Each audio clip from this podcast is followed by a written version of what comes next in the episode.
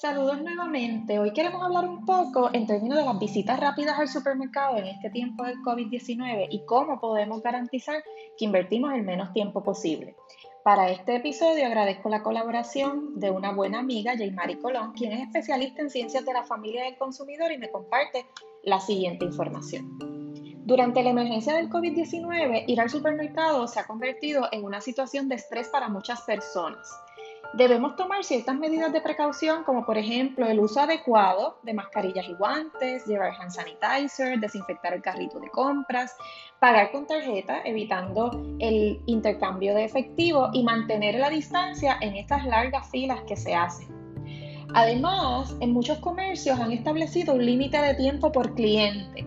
Por esa razón, es muy importante hacer un plan para que nuestra visita al supermercado sea rápida. A continuación, algunas recomendaciones.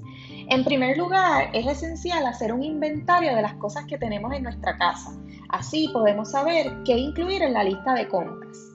Además, es importante realizar esa lista lo más detallada posible, ya que nos enfocamos en los productos que necesitamos y nos aseguramos de que los compramos todos.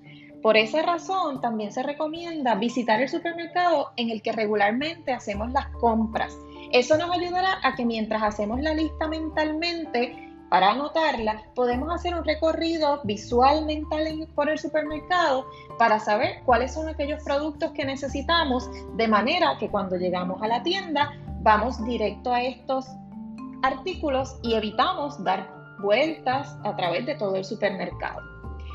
Otro detalle importante es coger solo lo que esté anotado en la lista. Eso ahorra tiempo, ahorra dinero y reduce la cantidad de alimentos poco saludables que podemos conseguir por esos famosos antojos que nos dan cuando vemos algo que sabemos que no lo necesitamos, pero que de todas maneras lo escogemos.